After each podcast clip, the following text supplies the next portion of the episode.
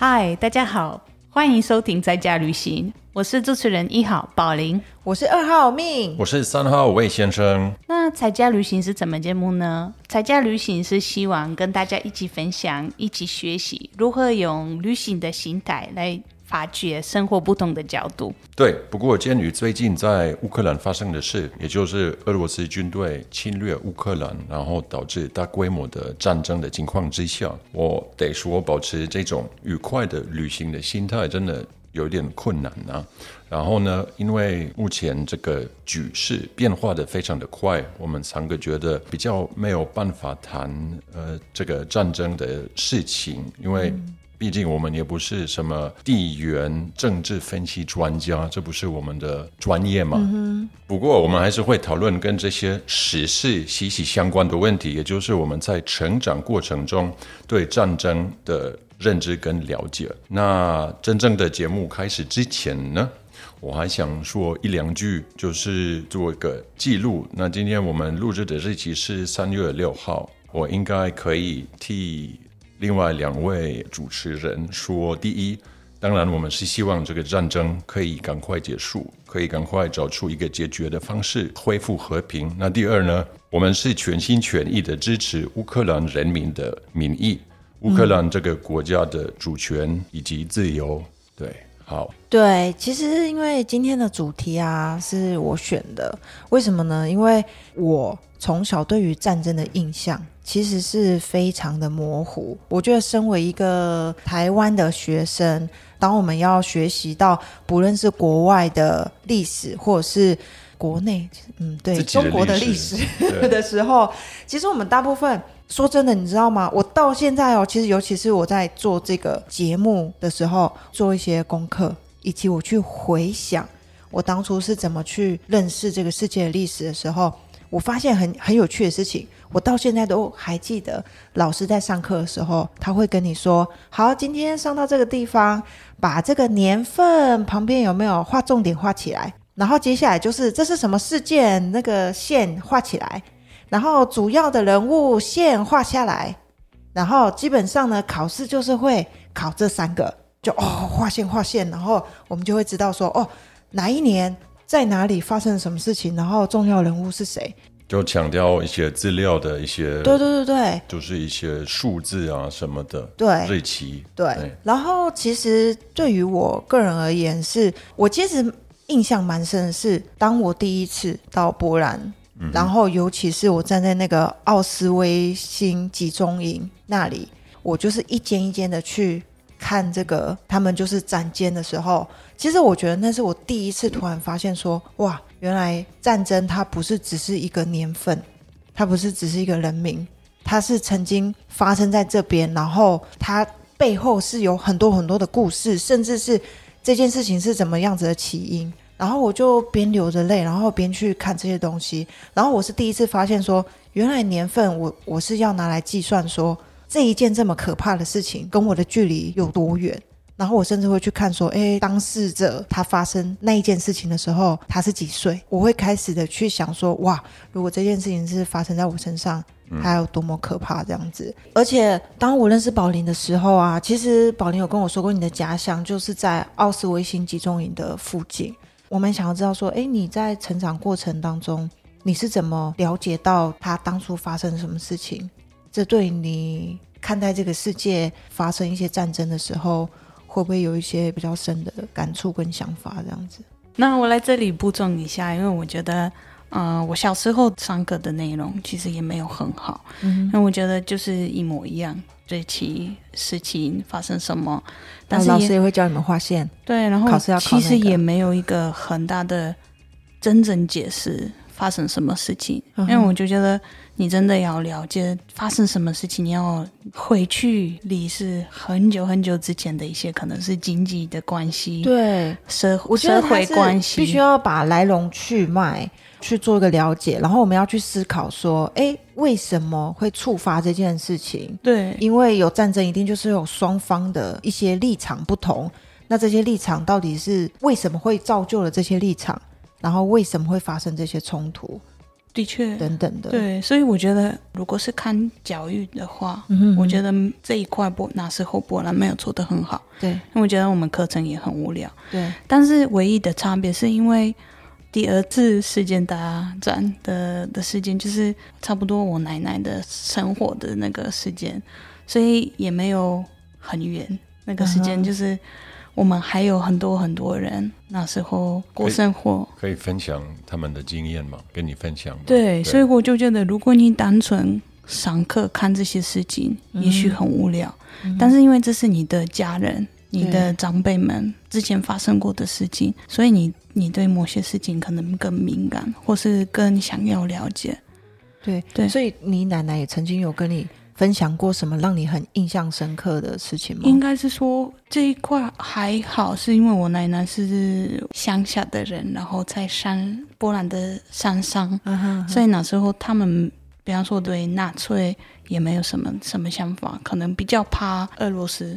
俄哦罗斯人 OK，OK 所以就是不一样的感觉。因为我小时候我是童志军，世界第二章的时候，童志军也是呃我们的也要去作战吗？对哦。他们也是需要帮忙，对，所以我们可能因为同志军会有很多关于他们的一些歌，嗯或是一些故事等等，一直跟我们分享，然后我们也会去玩一些游戏的时候，其实有些游戏也是会提到他们的历史。对，而且同志军在波兰有时候也会去参加 March of Living，这个是一个在 Auschwitz 奥奥斯维辛集中营，对的一个活动，就是每年差不多三月的时候，三月、十月，很多种不同国家的犹太人，他们要来波兰，然后一起跟大家看那边发生什么事情。对我其实好像有曾经看过一个纪录片，是有一年。可能那个时候的生存者就是被关在里面，然后但是现在活下来，他会带着他的后代一起来到这边。我看的那个纪录片是那个时候可能纳粹军官的后代也会来到这边，就有一点是好像每一年都在那边道歉跟和解。我记得那个犹太人的后代就有一点就是说，可能也没有什么可不可以原谅，但是现在跟我本人跟你本人其实没有就是直接的一个关系，那个是过去的一个就是一定要记得，但是要记得是为了不要重复对。做这些事情。对对啊，对。啊，所以我那时候差不多十三岁、十四岁，我开始打工，嗯哼。就是职工。对，然后就在集中营当？对，就是每年一次，OK，然后就是工作也没有怎么样，就是要帮忙，可能这些呃爷爷奶奶就是帮他们进来，然后要去哪里等等。然后有一次我是刚好在那个劳劳动带来自由的那个门口，你们知道吗？啊，对，就是电影里面的场景，对有一个就是对那集中营的门口，它上面会写“劳动带来自由”，对，就好像有点来跟这些犹太人说，你就是要一直工作，你才有机会换得自由。对，的确。然后我那时候就是我跟我其他的同志群，可能是我们笑啊，然后就是唱歌什么，不是很很活泼，但是跟因为我们那边要当就是这一天站在那边，对，所以就是小朋友就是一定会有一些开玩笑的嗯的过程。然后有一个爷爷。他靠近我们，对，然后他们说他也很开心，我们在这这里有办法那么开心，对，是因为他他给我看他的呃刺青，然后他是说他之前也是在这里住过，然后也是他是这个这个地方的受害者，嗯哼，对，然后他跟我们分享他的故事，我是他有点后悔，因为已经没办法跟之前的朋友集合，因为他是可能是唯一一个家里的唯一一个活下来的人，活下来的人，所以我那时候真的有感觉到这个历史，不只是这不是之前的事情，就是也是现在的人还在他们心里中，所以可能因为如果你只是看课本而已，嗯哼，你就会会觉得很无聊，但是如果你有办法听到其他人的故事，我觉得会真的不一样。然后我有还有一个，比方说我们之前就是在那个在 Auschwitz 去博物馆的时候，我有一个朋友突然开始哭起来了，然后是说你怎么了？啊他是说你看这是我奶奶，然后他在那个墙壁看到那个奶奶的照片照片，所以因为因为这些事情，所以我就觉得可能只是不是我自己的的家人，因为我们真的那时候大家都是就是比较远，嗯，但是我朋友的的家人的长辈们有有这样的历史。我跟听众大家补充一下，就是刚刚宝林有提到这个，就是劳动带来自由。其实，在一些就是有关纳粹的电影里面有播到这集中营，其实那都是一个很重要的一个场景。它其实旁边是有两个高台，有人会站在上面，就是拿着枪。就是在过去，他们是会那看守那个门口，因为那个是唯一，就是有点类似唯一。他们我要出去工作的时候，他们都会排一排经过那个门口出去，然后回来的时候也是会透过这个门口进来，回到这个集中营这样子。因为可能我们就感觉到这是我们之间历史的一部分。再来，因为我觉得。除了除了这些古史之外，我们现在，比方说我的城市卡拉卡卡拉卡夫，它有很多很多二战的经典啊，比如说我之前的高中，它是纳粹的监狱啊，就是纳粹官犯犯人的监狱。对，所以之前他们在那边就是有一些抗议他们的人，对他们就会可能在那边。把他关在那边，嗯，然后又发生不好的事情，所以他本来是高中，然后在战争期间变成监狱，还是他本来就是一个监狱，是战争结束以后才改建成变成？他这是一般的一个建筑，二战的时候变成监狱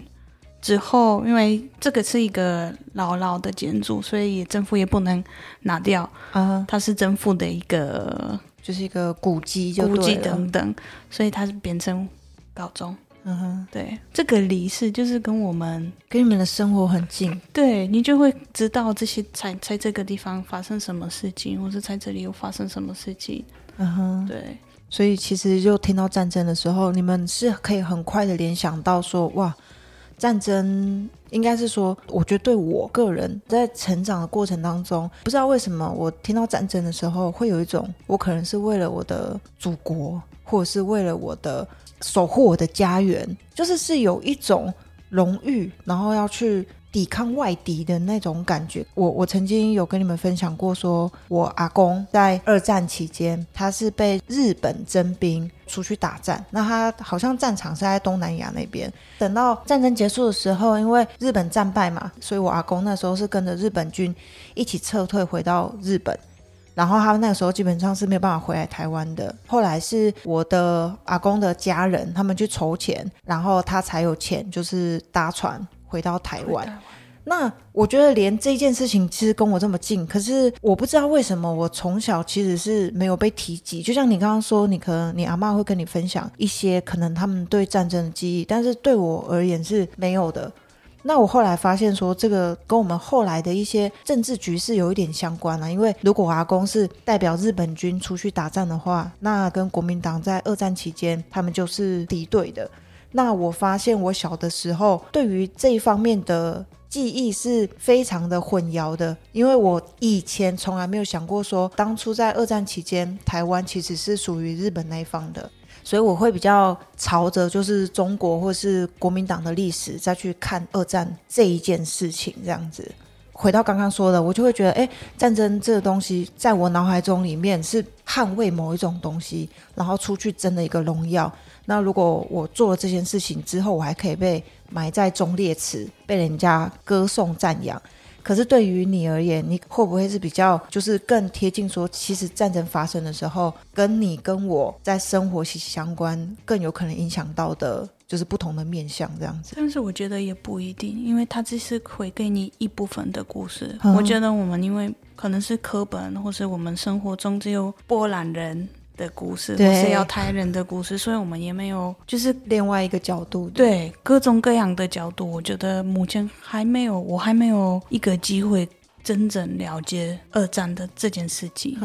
所以其实对于你而言，你也会觉得，如果战争发生，也会跟我那种在印象里面的感觉，就是我为我为了要捍卫某一些事情，保卫我的什么家园等等的，而去奋战，而去努力的一件事，这样。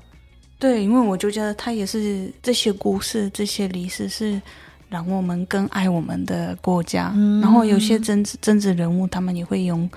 这个历史就找一个某种方面，他说是更团结，但是我觉得理性来看是更分化。不过，我觉得这议题我们等到问完第三方的有没有？啊，刚刚其实宝林有提到说，这个集中营基本上是纳粹建立的，那纳粹的发掘地就是在德国那边。其实对于这方面，我真的很好奇，就是觉得我们小时候的历史都有一点在谴责嘛，就啊日本人是坏蛋啊，德国人是坏蛋。那你们小时候在读这个历史的时候，你们读的角度跟我们一样吗？就是啊，我们是坏蛋这样子，类似这样子的过程吗？其实我觉得你这样子也是问错人了，因为我也不算是一个真正的德国人啊，你知道吗？我的背景也是在波兰出生的，所以其实蛮方便的，就是讲一些正面的主题，我就会很乐意当德国人。是历史上我是波兰人，你懂我的意思吗？嗯哼。好，但是针对嗯德国人是怎么看他们的过去，其实我刚刚听宝林分享他的一些想法，我发现哎，我跟我的德国的朋友就跟他们一起长大的。但是好像从来都没有讨论过他们的家庭、他们的可能祖父啊，第二次世界大战的一些经验。我也不知道他们绝对一定一定有一些朋友，他们家庭里面一定也有一些纳粹啊，嗯，就是那个时候是纳粹党里面的成员。但是我们都没有讨论过，所以我现在在想，是不是还是有一点这种避讳的主题。对，就是你们可能潜意识里面还是会觉得，哦，这件事情好像不能讲。嗯，对，好像是这样子。嗯，但是当然呢，如果有这样子的背景，谁谁要分享，对不对？也不是一个让你很骄傲的事情。但是，的确，这个二战结束之后，德国的整个社会第一个步骤是。所谓的去纳粹化，所以他们先会把大部分的之前支持或者是纳粹党的呃成员，就不能在很多就是一些组织或者是单位工作之类的。但是更重要的是，就慢慢的德国这个社会，它长出一种克服过去的过程。它的德文是 Vergangheitsbewältigung。那另外一个翻译是反思历史，这个反思历史这个过程，它其实一直有一些变化。那它是一种就是公众讨论，那可能一开始这个舆论跟现在的舆论是不一样。针对这件事情，有有有一些德国人会认为集体的罪行是不是存在？只因为那个时候希特勒跟纳粹做那些很可怕、很惨无人道的事情，所以当时所有的。在德国的德国人也有犯罪吗？这是一个问题，所以他们也是要负责任吗？然后呢，这件事情发生的是什么什么时候？现在七十八十年前，那现在的德国人，现代年轻人还是要负责任吗？还是要忏悔吗？因为之前他们长辈做这些事，所以这个也是一个，就是德国人现在也会讨论的的问题。那我自己的话，就我刚刚提到，我也是在波兰出生的。我的祖父他也是因为战争的关系，就是因为德国侵略波兰之后，他就被逼到德国的汉堡从事所谓的强制劳动，所以在那边待几年工作。所以他就是他，他是有做错什么事情，然后被没有啊？他做错的事情就是他是波兰人啊。所以他可能就是走在路上，或者是突然之间，反正就被抓走了。可以这么说，这些细节我也不是很清楚。我只是知道他就是那个时候在汉堡工作。嗯，所以这是你爸爸还是妈妈那边？我妈妈，你妈妈的爸爸。对。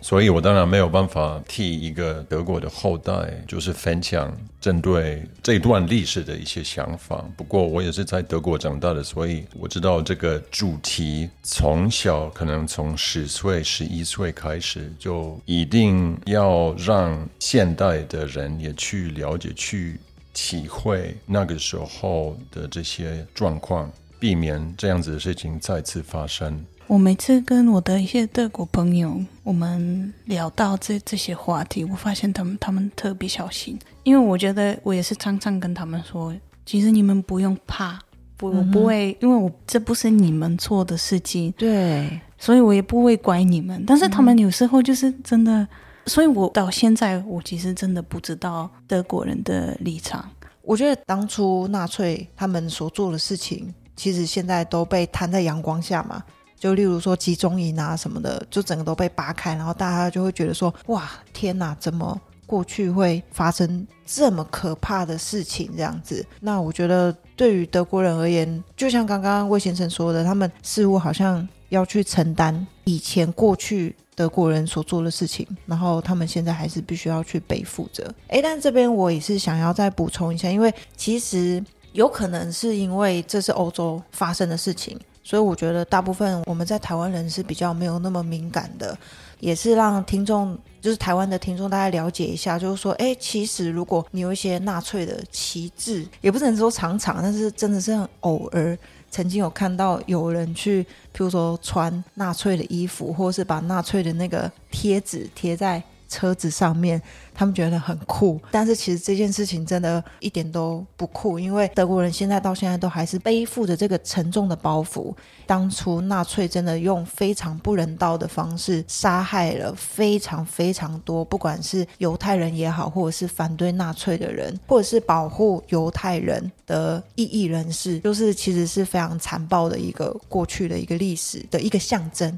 所以呢，譬如说，呃，如果在德国，如果你比出那个对于那个希特勒敬礼的那个手势，你是很有哎，是很有可能，还是你就是会被就是犯罪啊，就会被如果你被告就对对你就是好像你会被抓去关，对不对？还是可能被罚钱？至少被罚钱了，至少被罚钱。对，所以这件事情在欧洲人他们算是一个非常，但是不是欧洲人？我觉得就是德国那边最敏感，我们最有意识。但是我觉得其他一些国家就就比较少，尤其是我觉得最有趣的是，是当若德国人来到台湾去参访一些寺庙的时候，因为寺庙不是都有那个万字吗？对啊，对啊，不懂这里就是那个佛教的，这是佛教的吧？对对对，佛教的万佛教的这个背景，很多人还是现在很多德国人也不知道，哎，这个本来其实是另外一种那个就有点是和平的象征，对对对，只是德国的 swastika 它不一样，因为它会转。呃，对，它的相方向也相反，然后又转四十五度，所以还是不一样。对对，只是其实就连这个标志这么长的出现在台湾，其实当德国人来到台湾的时候也会被吓到，我想说哦，你们怎么这么多这种我觉得很敏感的标志在这里？我可以跟你们分享一个我觉得恐怖，但是有有时候我觉得很矛盾的一件事情嘛，因为波兰就是因为纳粹的这些历史，我们有。很真的，我们的历史很难过。但是最近在波兰有新的运动，是新纳粹主义。然后我想说，这些人到底有什么？他们的脑里面有什么东西？因为这是我们自己波兰人对其他的，现在对其他的国家也会有这样的嗯呃想法，然后也会想要培养之前就是当然是新的纳粹主义，但是还是一样的想法。所以我觉得，但我觉得他们比较偏白种，白种就比较有点像 K K K 这样子。对对对对，好，我觉得这真的是我们这一集其实我蛮想要讨论的一个核心，就是说，其实有时候去想一想。战争这个东西，它到底是从什么开始演化出来的？其实我就发现说，战争这个东西真的是可大可小。大就是大到我们现在在看的，就是譬如说俄罗斯跟乌克兰之间的一个战争；但是小也可以是小到，就是除了族群，然后或者是说人与人之间。其实有没有发现，在战争的起源？最开始都会先有一个分化，所谓的分化就是会划分你们跟我们。为什么要去划分这样子的立场？我后来发现说，其实基本上这些东西都跟所谓的权力游戏有关。因为当我把这个族群划分你们跟我们的时候，我就开始有我需要捍卫的东西。然后你也会有你站在你的立场要捍卫的东西，但是因为有了这个，就是你跟我之间，所以我们就要开始保护我的，然后或者是我要侵略你的，或者是我想要更多，或者是等等的，就会把我的攻击性去做一个合理化的行为。然后有时候我觉得更再细分下去，你就会发现说，这个划分成你们跟我们的最源头，其实似乎只是一个少数人的一个权力游戏。我觉得我们现在很多欧洲国家有很多民粹主义的政治，嗯然后这些民粹主义的政治人物，他们很喜欢有共同的敌人，你更好、更容易有办法控制自己自己的人，对，因为你你就要给他们一个目标。而且你给他们一个很简单的解决他们认为解决某一些问题的方式，哎，我们只要这样，我们的人就会过得很好，或者是会解决这个问题。对但是实际上很多事情是很复杂的。啊，对啊，所以就是这战争就是少数人的一些权力的游戏，把很复杂的事情变得很单面的角度，然后让大部分的人去做互相攻击，这样。对，所以这种小说人的游戏都会影响到我们的全部啊、你们看，第二战已经八十年前结束了，但是到现在我们还有一些怨恨、一些刻板印象都还在存在。所以这次俄罗斯跟乌克兰的这个冲突，嗯结果不管怎么样，嗯我们还是会有一些不好的感觉对，因为。其实在这个过程当中，其实已经又产生了一个新的对立。嗯然后我真的觉得这个新的对立又会变成未来这些有心人士嗯拿来作为就是互相攻击的另外一个工具，嗯，然后来去做下一次开战的理由，这样子。所以战争没有赢家，只有输家。嗯，那你看了、就一直听这样子负 负面的、消极的一些消息跟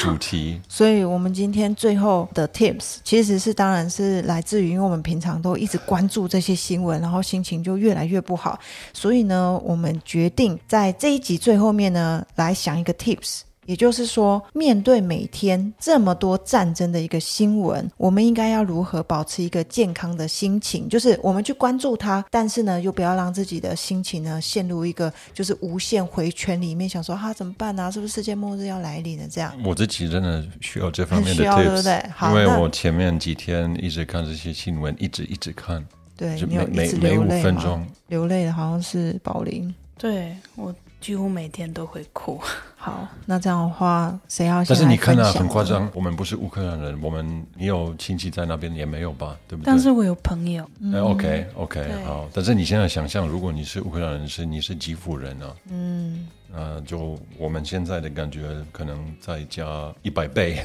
对啊。对啊而且我个人觉得，台湾人可能在这一方面的感觉已经比较薄弱了。可是像我现在看着新闻啊，然后看着，尤其是譬如说基辅的人，他们的市长啊，他们的总统啊，然后就站起来去做反抗的时候，嗯我也是会很哽咽的，就会很难过。你会难过，你看到他们，我才会觉得哦，还有一点希望。不是，就是会觉得说，应该是说我我会想象我，如果我今天我明明生活的好好的，可是我却突然之间要为守护我的家园去做一个奋战，嗯我要留下来，还是我要赶快为了我的安全去逃、逃走？可是当我留下来的时候，很有可能我要面对下一个状况是，我有可能就会战死在这里。嗯，然后我的生命就会在这里画下一个终点，所以我看到他们不得不去面对这样的状况的时候，我会感到很伤心。这样，好，对，所以呢，我们应该如何来保持这个健康的心情呢？对，宝林，你们是不是有一个 idea？对，因为我最近我在乌克兰有一些朋友，嗯爸爸妈妈的朋友，然后我们现在呃，我波兰的家人也要接一些难民，可能是两个家庭会住在我们的家，然后一直我一直想，如果我真的有一天也要当一个难民。突然，我需要把我全部的的生活、全部的东西都包起来，放在一个小小的行李里面。嗯我到底会拿什么？因为那时候你其实你不管是怎么样的人，就是打仗对你会一样，你还是会需要赶快逃走。嗯所以我现在越来越想，可能我们要就是慢慢学习，就是 enjoy 生活的小细节，不是唯物的东西，就是可能是我们的朋友、我们的家人、我们的一些小小的生活细节，但是不是钱，不是我们就是唯唯物的东西。嗯，物质物质生活，，对物质生活，找一些另外一种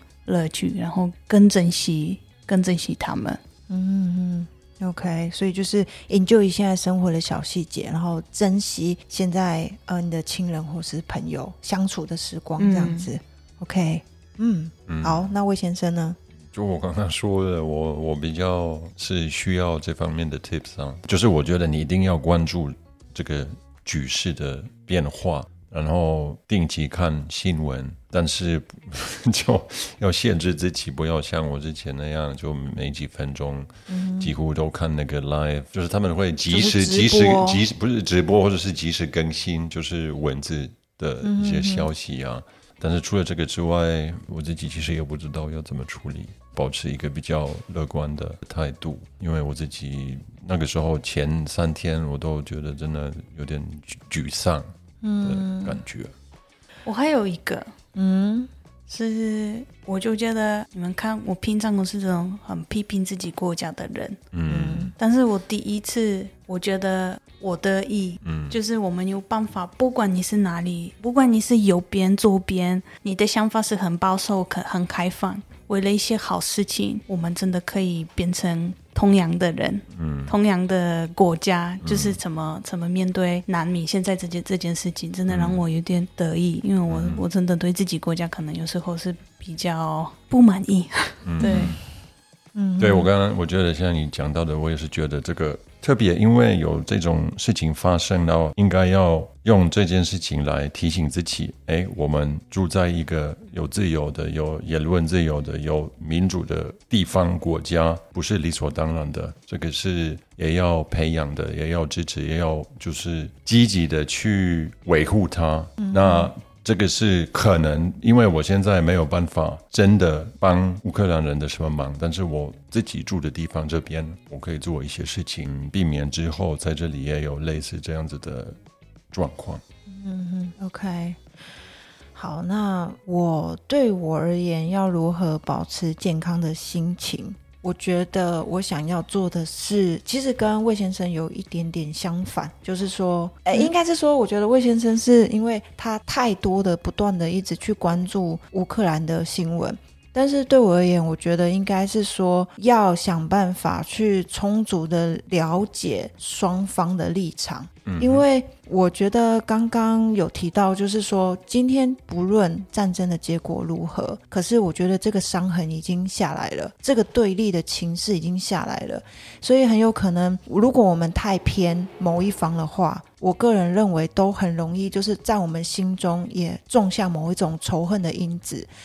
可是，我觉得我想要试着去理解另外一方他们的人民，就是不是玩权力的那些人，就他们的人民，他们可能是因为接收到什么样的讯息，他们。面对的环境可能是怎么样，所以造就他们去做下了这样子的事情，就有可能就像刚刚提到的，德国在那个时候的二战的时候的情况，他们可能就是他们的时空背景，然后他们面对了怎么样子的资讯，导致他们可能做下当时的决定。所以我觉得应该是希望可以更全方面的去了解双方现在的立场，然后当然我们也要去支持。我们想要去支持这边方面的声音，可是当这方面就是战争结束的时候，我觉得这样才有机会去做更大的包容跟理解，然后去原谅，然后不要被就是未来有心人士在拿这样子的片面的资讯来做下一次战争的一个起点，这样子讲得好。